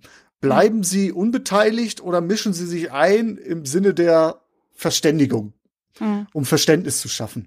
Vielleicht aber auch hier ganz kurz die Prämisse. Wir sind hier in den äh, in Afghanistan nach dem 11. September 2001. Die USA sind in Afghanistan einmarschiert, um die Taliban zu stürzen. Und bereits Ende des Jahres scheint dieser Krieg schon beendet. Heute wissen wir, das war eine riesengroße Fehlentschätzung. Die Amerikaner sind immer noch da. Der Afghanistan ist, glaube ich, mittlerweile der längste Krieg ähm, der USA seit Vietnam. Und wir haben halt diese zwei Journalisten, Sahel und Jai, ähm, aus Indien, die jetzt glauben, dass die Gelegenheit günstig ist, ins Gefahrengebiet zu reisen, um ein Interview mit den Taliban einzufangen. Mhm. Und ähm, ich kürze das so ein bisschen ab. Nach einer Reihe ja. von Begegnungen werden sie dann von ihrem, äh, zusammen mit ihrem afghanischen Fahrer von einer Person in einer Burka angehalten. Darunter verbirgt sich dann ein pakistanischer Taliban-Kämpfer, der sich eine Fahrt an die pakistanische Grenze erpressen möchte, aus dem Land fliehen möchte. Und das ist der Auftakt äh, eines Road-Movies, wie ich gerade schon andeutete. Und nachher steigt noch eine Kriegsreporterin in den Jeep. Und das ist das, was ich meine. Da kommen verschiedene ja. Blickwinkel, Interessen, Backgrounds auf engstem Raum zusammen und müssen dann versuchen, miteinander auszukommen. Fragezeichen, ist das überhaupt möglich? Ja. Weil der Fahrer, der Afghane, der hat natürlich ein großes Interesse, diesen pakistanischen Taliban-Kämpfer ans Messer zu liefern. Und da schwelen halt sehr, sehr viele Konflikte, die vielleicht nicht immer treffend sind, vielleicht ein bisschen abstrakt, vielleicht ja. auch ein bisschen verkürzt. Aber trotzdem der Ansatz, den fand ich sehr, sehr klasse. Ja, ich fand auch, also ähm, und generell, ich, ich weiß nicht, ob das das Debüt war von Kabir Khan, aber der Regisseur ist schon auch ganz spannend, weil, ähm, also er hat als, als Dokumentarfilmer angefangen, deswegen, also ich denke auch, dass es einer ist, der sehr, der sehr gut recherchiert für seine Filme. Er mhm. weiß aber auch, die zu verkürzen. Also ähm, er versteht, er versteht es wirklich sehr gut, äh, sehr kommerzielle Blockbuster wirklich zu machen mittlerweile. Ähm, und ähm, Kabul Express war damals halt auch, ich meine, es ist eine der größten Produktionsfirmen, äh, die, mhm. die den herausgebracht hat, Yashraj Films. Ähm, und der war damals seit, damals war der recht ungewöhnlich, weil er recht wenig Songs hat. Heute ist das nicht mehr so ein großes Ding. Aber äh, Kabir Khan ist seitdem halt echt riesengroß geworden. Und der, er hat immer, er hat schon immer äh, häufig sehr so eine politische Komponente auch in seinem Film. Und einer seiner größten Filme zum Beispiel äh, handelt von äh, einem Mann, der ein stummes pakistanisches Mädchen zurück nach Pakistan bringt. So, mhm. so ein äh, Hindu halt. Und äh, der ist sehr knuffig. Also, und, okay, und wie, halt, wie heißt äh, der? Hast du das auf dem Schirm? Bajrangi Baijan heißt der. Okay.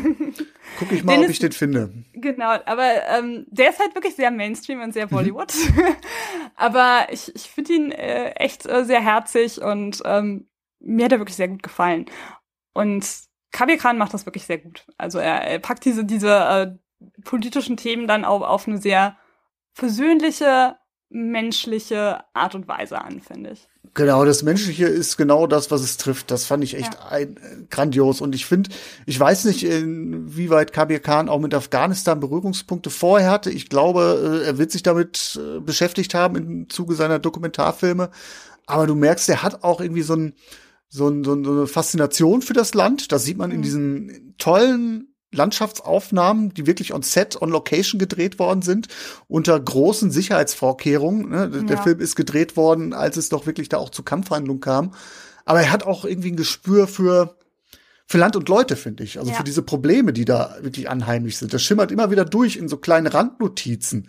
Da gibt's eine Szene, wo er das Roadmovie, was ja relativ ja, ähm, rasant ist, dann nimmt er das Roadmovie zurück und dann gibt's da eine kurze Sequenz, da sind sie abends bei einem Barbecue an, am Rande eines Dorfes und da macht der Film dann auf die prekäre Situation von äh, Kriegswitwen aufmerksam. Mhm. Wo er dann so ein bisschen erklärt, so, äh, welche Situation haben die Frauen eigentlich heute, womit müssen sie beschäftigen, ohne, ohne Mann aufzuwachsen, was bedeutet das eigentlich für Frauen? Die, die Männer haben auch einer gewissen äh, äh, Ethnie, zuge waren eine Ethnie zugehörig, was, was bedeutet das für sie? Das wird so nebenbei verhandelt, aber auch immer wieder. Und da merkst du, da kommt der Film halt immer irgendwie auch auf die wahren Begebenheiten zurück.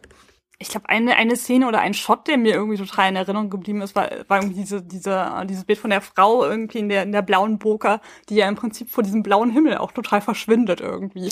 Ja. Und ich fand das, ich fand das war, das war ein total starkes Bild einfach. Um, und gleichzeitig hast du jetzt schon das Gefühl, da ist ja jemand drunter. Also ich meine, ähm, ja. Ja, sie steht, glaube ich, auf so einer auf so einer Klippe und der Himmel und die entfernen sich mit dem Jeep und ich will jetzt erzählen, was für eine Frau das ist, wer dahinter Ja. steckt oder so. Aber ähm, sie, sie verlassen, sie wird immer kleiner und der blaue Himmel, also, also vom, vom Filmischen auch hier ein Genuss absolut gleichzeitig, würde ich sagen, auch nichtsdestotrotz sehr zugänglich. Ne? Also sag ich Mhm. mal so. Also ich, man, man fühlt sich an viele Kriegsreporter-Streifen erinnert. Ich einige gesehen, ob das jetzt Under Fire ist oder Salvador oder so. Die Themen, die diese Filme behandeln, sind schon immer, sind auch da vorhanden. Aber er tut es auf eine andere Art und Weise, aus dieser menschlichen Perspektive heraus. Ja. Und das ist eine Transferleistung, die definitiv Anerkennung verdient. Also das Genau. fand Ja, ich denke, ich denke auch alles andere wäre zu schwierig zu, zu filmen gewesen. Aber ich finde auch in dem Fall, also wirklich auch dieses Kammerspielartige, das, das äh, tut dem Film gut, finde ich nämlich auch. Ja, dass man das so reduziert auf die paar Figuren und ja. Und auch da muss man sagen, der Film geht sehr sorgsam mit seinen Figuren um. Auch mit der Figur des Pakistanis beispielsweise, der ja erstmal so als der Bad Guy etabliert wird, aber nachher wird zumindest ein gewisses Maß an Verständnis aufgebracht und man versucht zumindest äh, Ja. wissen zu wollen, was treibt diesen Mann an. Und äh, da möchte ich jetzt gar nicht so weit ins Detail gehen. Ich glaube, das hat aber auch durchaus für Kontroversen gesorgt. Das Ja, ist, da muss man jetzt natürlich auch wissen, dass Indien und Pakistan jetzt nicht so die beste Beziehung zueinander haben, dass es in Afghanistan auch durchaus Proteste gegen diesen Film gab. Das meine ich so mit, mit verkürzt auch. Also der Klar. Film bietet auch da deshalb etwas Angriffsfläche. Ja, aber ich glaube ehrlich gesagt, ähm, egal wie man es gemacht hätte, es hätte auf jeden Fall irgendjemand sich aufgeregt. Von daher, ähm, das, äh, manchmal ist das auch wirklich gar kein Faktor, der irgendwas aussagt. Ich glaube, du hast da recht. In so einem Land wie Afghanistan, wo Wunden nicht verheilt sind, da Ja. trittst du automatisch irgendjemand auf die Füße. Das ist so. Genau. Und wirklich gerade so der, der Indien-Pakistan-Konflikt, ich bin so froh, dass es im Moment wieder ein bisschen versöhnlichere Töne gibt.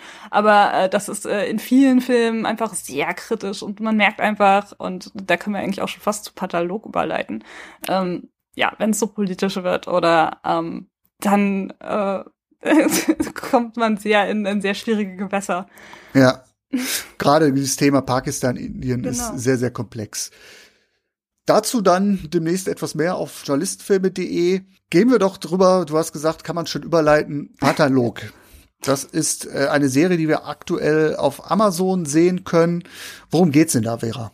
Ja, also, erstmal ist es so, ähm, am Anfang der Serie werden vier, vier äh, Verdächtige festgenommen, die ein Attentat auf einen TV-Journalisten, Sanjeev Mehra, äh, geplant haben.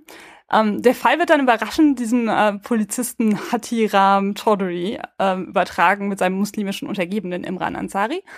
Und äh, ja, der hat dann, äh, der hat dann irgendwie so ähm, seine Chance, sich zu beweisen und äh, seinem Sohn zu zeigen, dass er kein Versager ist, quasi interessant fand ich und weswegen ich den äh, die Serie halt auch vorgeschlagen habe, äh, die Rolle des Journalisten darin äh, speziell. Der wird ja im Prinzip so in der ersten Folge so als äh, seriöser, äh, mutiger äh, TV-Journalist präsentiert quasi, mhm. ähm, der dann auch so die eine liberale Stimme ist und, und äh, die er dann gegen Unrecht erhebt. Das wird aber dann komplexer im Laufe der Handlung, finde ich. Ähm, man, es deutet sich ja schon sehr schnell an. Also seine, seine junge Kollegin himmelt ihn ja auch so ein bisschen an die fängt sogar später eine Affäre mit ihm an. Und äh, im Laufe der Handlung ist es halt schon so, dass er auch seine Prinzipien ziemlich über Bord wirft. Und äh, aber nicht nur für Geld, sondern halt auch für Geltung vor allen Dingen. Also der ist mhm. schon ein ziemlicher Egomane. Und ähm, ich glaube, das gibt auch sehr viel wieder, was, äh, was auch gerade so in den indischen Medien ganz gut passiert. Soweit bin ich ehrlicherweise noch nicht. Ich habe äh, auf ja. deine Empfehlung die erste Folge gesehen. es liegt so ein bisschen daran, dass ich mir Serien etwas vom Leib halten. Äh, Stammhörerinnen und Hörer wissen Bescheid, dass ich da versuche jetzt nicht noch in Seriengefilde abzudriften.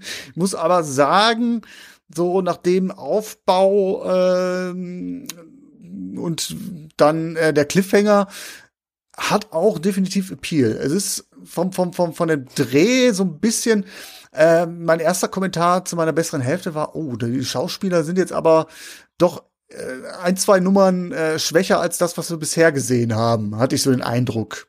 Okay. Ja, ich finde, die sehe ich, seh ich gar nicht. Äh, also, die sind halt ein bisschen subtiler, finde ich.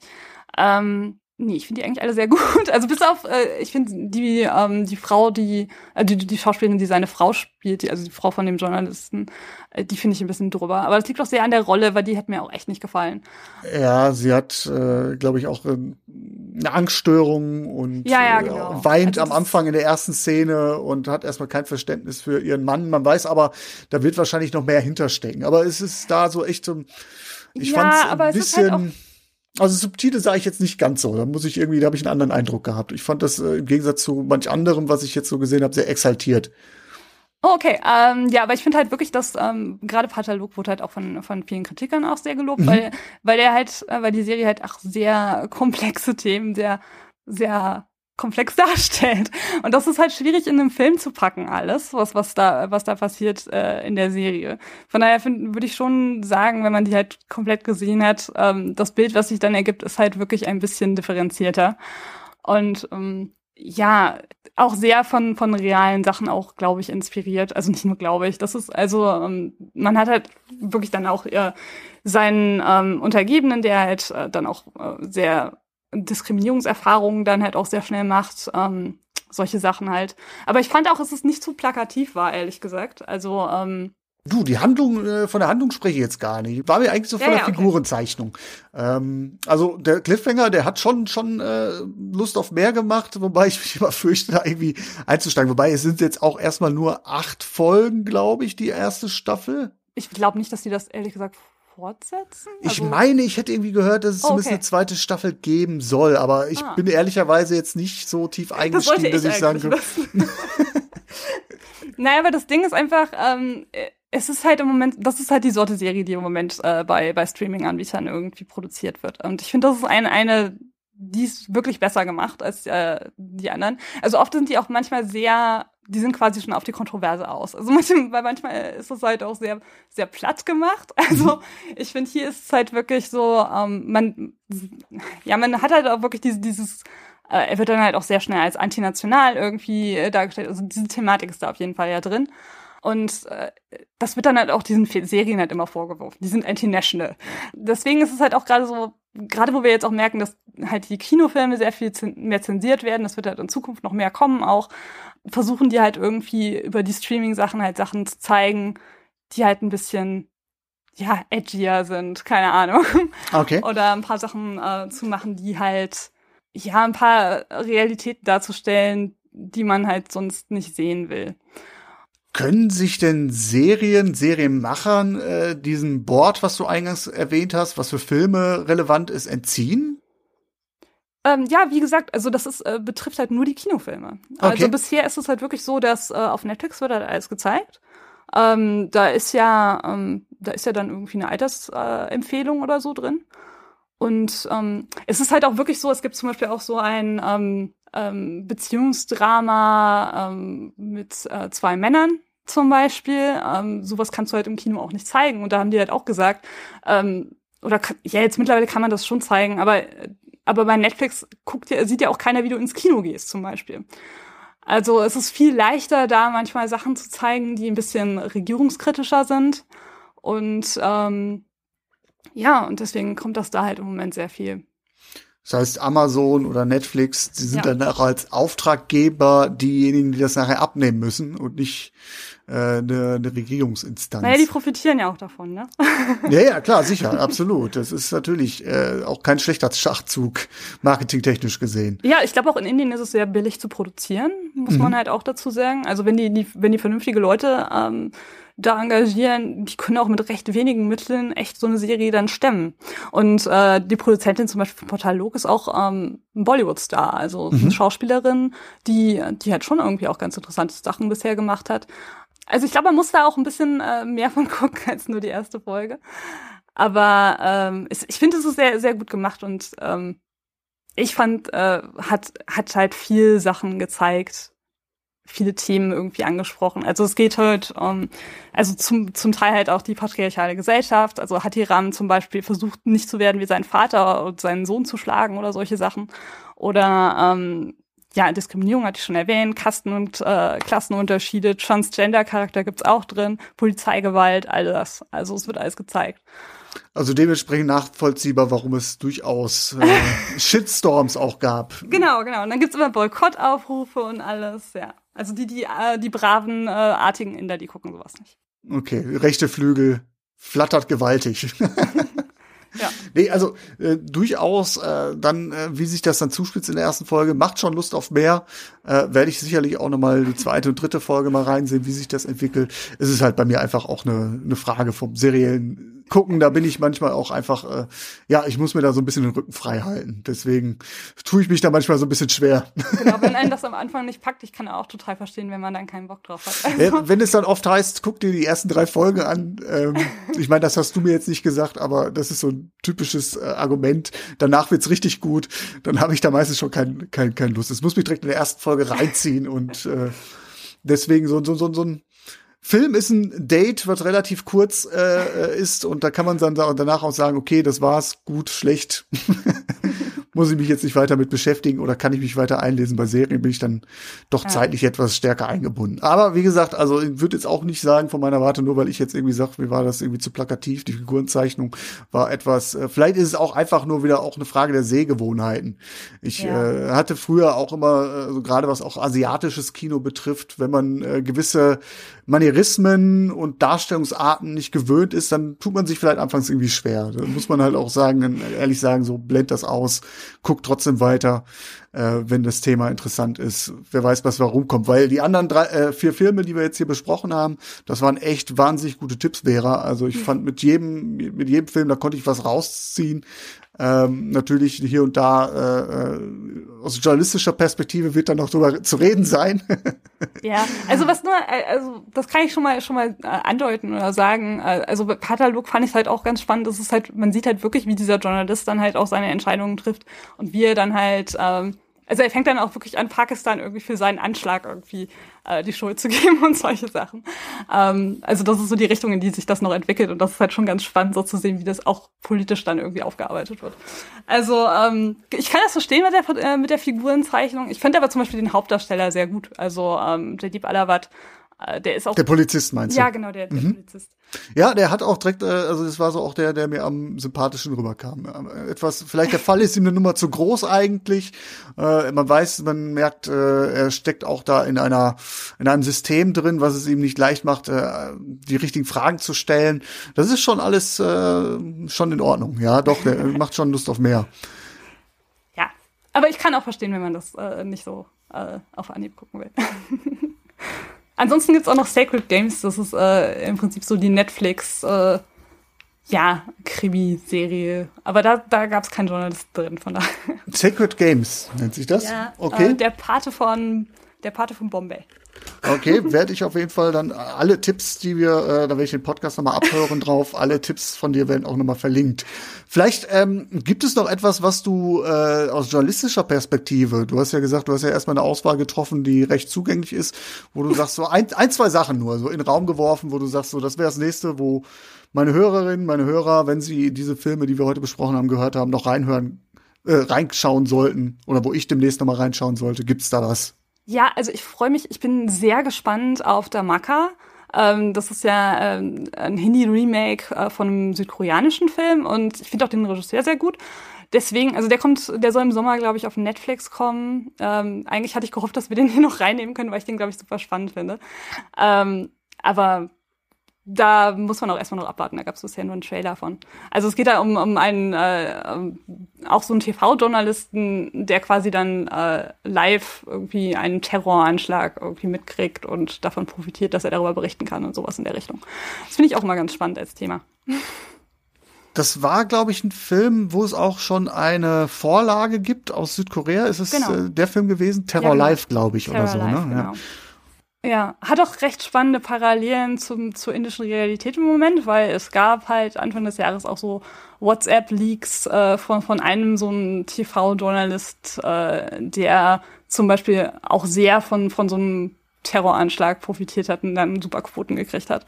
Und ähm, dann auch Informationen von der Regierung hatte und solche Sachen. Also das, äh, ich hatte auch, als ich das Poster gesehen habe, fand ich es auch ganz spannend, weil ich fand, das sah auch ein bisschen an den Sender angelehnt aus. Okay, das klingt spannend. Das spannend sein, ja. Und noch einen anderen muss ich noch erwähnen, den hatte ich nämlich auch jetzt noch mal geguckt. Ähm, aber was eher äh, kurzweiligeres, äh, zum Beispiel die, die ähm, äh, schwarze Komödie Daily Belly. Da sind nämlich auch alle ähm, alle ähm, Figuren, äh, Journalisten und Journalistinnen, das ist mir gar nicht so wirklich äh, früher aufgefallen, ist so eine, eigentlich mehr so eine Slacker-Komödie ist. Äh, und die kommen, bekommen dann irgendwie Schwierigkeiten mit irgendwelchen Gangstern. Äh, aber als in dem Moment, wo dann herauskommt, dass die Journalisten sind, ist das, sind die halt quasi in Gefahr.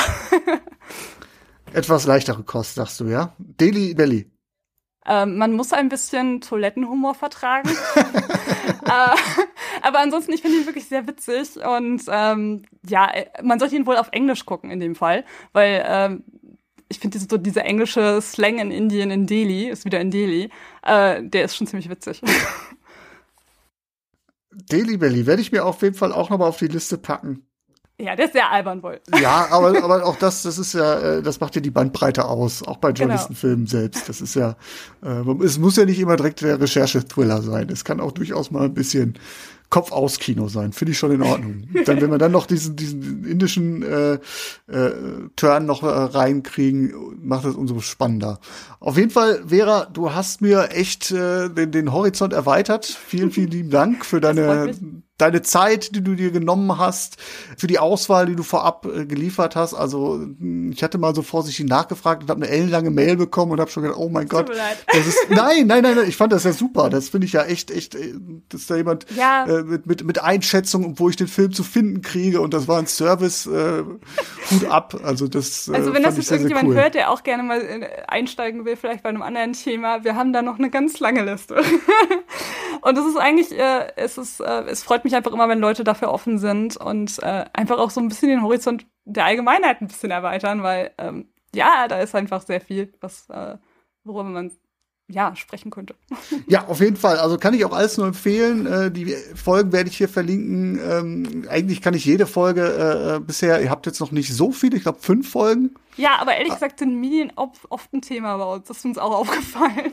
Genau, ihr habt ein Politikthema, ihr hattet dieses True Crime-Thema, ihr habt eine sehr, sehr schöne Einstiegsfolge zum Thema ähm, äh, Bollywood oder indisches Kino aus der deutschen Perspektive, ähm, wo wir auch, wo eher über diese, das, was wir angangs einge, angedeutet haben, die Vorurteile, die es gibt, äh, was ist äh, indisches Kino eigentlich, wie weit geht das eigentlich zurück, was für Strömungen gibt es, also sehr, sehr gut aufbereitet. Ihr trefft da einen guten Punkt zwischen Tiefe, aber ihr holt da auch, äh, ich sag mal, unbeleckte Leute ab. Und das ist ähm, ein Spagat, der sicherlich nicht einfach zu, Nee. zu treffen ist. Aber ihr macht das da sehr, sehr gut. Okay, vielen Dank. Äh, Ich kann auch die, die, äh, die zweite Episode auch noch erwähnen, weil äh, da geht es um psychische Krankheiten und wir haben da auch mit einer Entologin geredet, die auch in Indien geforscht hat. Und da ist auch ein, ein äh, Fall halt, wo die Medien halt auch äh, eine sehr große Rolle gespielt haben, ist da auch ein bisschen im Zentrum gewesen. Deswegen kann ich den auch nochmal empfehlen. Ja, um die Medien kommt man einfach nicht mehr drum herum. Das ist so. Das ist bei Ja, den ich meine- komplexen Themen, die es gibt. Wenn sich so mal anbietet, gerne wieder. Wenn äh, Netflix den geeigneten Film gelauncht hat, äh, würde mich auf jeden Fall freuen. Äh, soll nicht das letzte Länderkino, nicht der letzte indische Film sein, den ich gesehen habe, definitiv nicht. Vielleicht könnten wir dann wirklich mal einen äh, so komplett besprechen oder so. Das Ja, sehr, sehr gerne. Leichter. Können wir, können wir, können wir gerne machen. Es ist ein sehr, sehr komplexes Thema. Ich glaube, das ist jetzt auch herausgekommen, diese vier Filme, die wir besprochen haben, plus Serie. Da geht es um sehr, sehr viel und ich würde mich freuen, liebe Hörerinnen und Hörer, wenn ihr da tatsächlich den einen oder anderen Anknüpfungspunkt findet und sagt so, boah, da interessiert mich das Thema, da steige ich ein, es lohnt sich definitiv und ist nie verkehrt, sag ich mal, auch, sag ich mal, äh, in die Problemlagen anderer Länder äh, zu schauen, gerade das Bauernthema, was hier unterrepräsentiert war und auch immer noch ist, äh, auch im Zuge der ganzen Corona-Pandemie geht sehr, sehr viel unter. Das sind Sachen, da sollte man ein Auge drauf legen. Dem kann ich nichts hinzufügen, das ist super. Das freut mich. Vera, ich hoffe, es hat dir Spaß gemacht. Auf jeden Fall. Und äh, wir hören uns sicherlich noch mal irgendwie in einer Stelle. Und äh, liebe Hörerinnen, liebe Hörer, ich bedanke mich bei euch fürs Zuhören. Wenn ihr Spaß hattet, freue ich mich äh, über äh, Bewertungen äh, bei äh, den geeigneten Podcast-Plattformen, die es gibt. Äh, denn das erhöht die Sichtbarkeit dieses Podcasts und äh, erhöht auch die Chance auf das nächste Länderkino, was ich äh, schon im Hintergrund habe. Ähm, seid gespannt, was da kommt. In diesem Sinne bedanke ich mich und sage bis demnächst. Tschüss. Vielen Dank. Besucht journalistenfilme.de auch auf Facebook und auf Twitter.